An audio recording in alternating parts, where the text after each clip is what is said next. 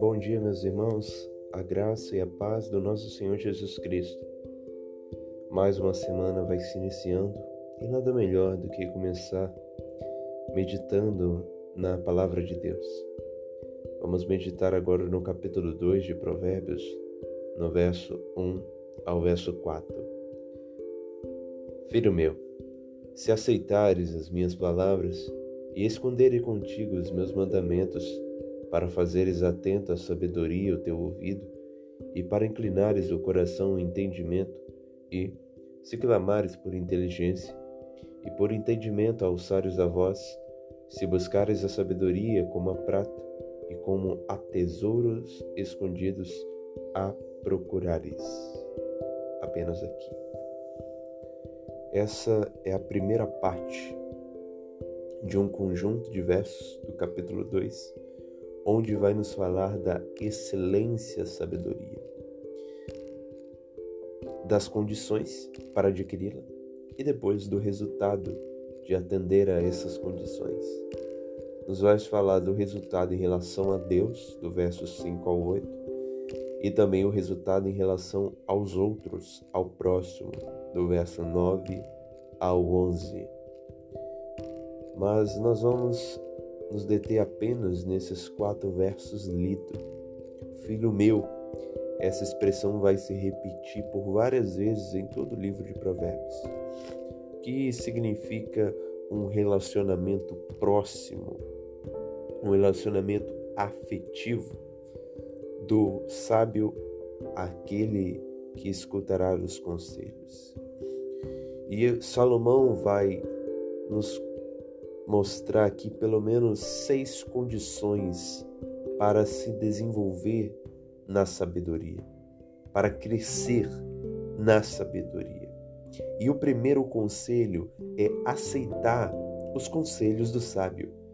Filho meu, se as minhas palavras, as minhas palavras se referem a todo o conjunto de provérbios, de ensinamentos de direções espirituais que nós ouvimos, que nós recebemos de outro, de outrem, que nós recebemos, se não pelo livro de Provérbios, por outros meios, pela pregação da palavra de Deus, por conselhos de pessoas espiritualmente maduras. A condição, a primeira condição para se desenvolver na sabedoria é simplesmente ter uma disposição para aceitar os conselhos. Não podemos ser resistentes ao ouvir os conselhos da palavra de Deus, mas o nosso coração deve aceitar de bom grado. Nós lemos no capítulo 1 que nós não devemos nos consentir com as seduções dos pecadores, mas agora no capítulo 2 nós vemos que nós temos que consentir com os conselhos da palavra de Deus. E a segunda condição, o texto diz: e esconderes contigo os meus mandamentos. Esconder contigo os mandamentos nada mais é do que guardar no coração através da memorização dos mandamentos. Isso é algo até surpreendente, até um pouco fora do normal, falar sobre memorização dos mandamentos. Mas a memorização era uma prática muito comum no Antigo Testamento e na história da igreja, e deve ser uma prática presente em nós. Devemos memorizar os mandamentos através da meditação. Não podemos desprezar nisso. Nós vivemos numa sociedade da correria, uma sociedade do desempenho. E às vezes não temos esse tempo para nos guardar em nossos aposentos para meditar. Mas era uma prática muito comum dos santos do passado e deve ser também a nossa prática. Se queremos nos desenvolver na sabedoria de Deus, precisamos memorizar os mandamentos de Deus. Em terceiro lugar, outra condição é ouvir atentamente a sabedoria para fazeres atento à sabedoria e o teu ouvido, e também para inclinares o coração ao entendimento. Devemos ouvir atentamente a sabedoria, ouvir atentamente os conselhos, a pregação da palavra de Deus. E a próxima condição para desenvolver sabedoria, se nós ouvimos atentamente, nós também temos que submeter o nosso coração ao que é ouvido. Não apenas ouvir, mas nos dispor a praticar o que é ouvido. Tiago vai nos dizer que nós temos que tornar-nos não só ouvintes, mas praticantes da palavra de Deus.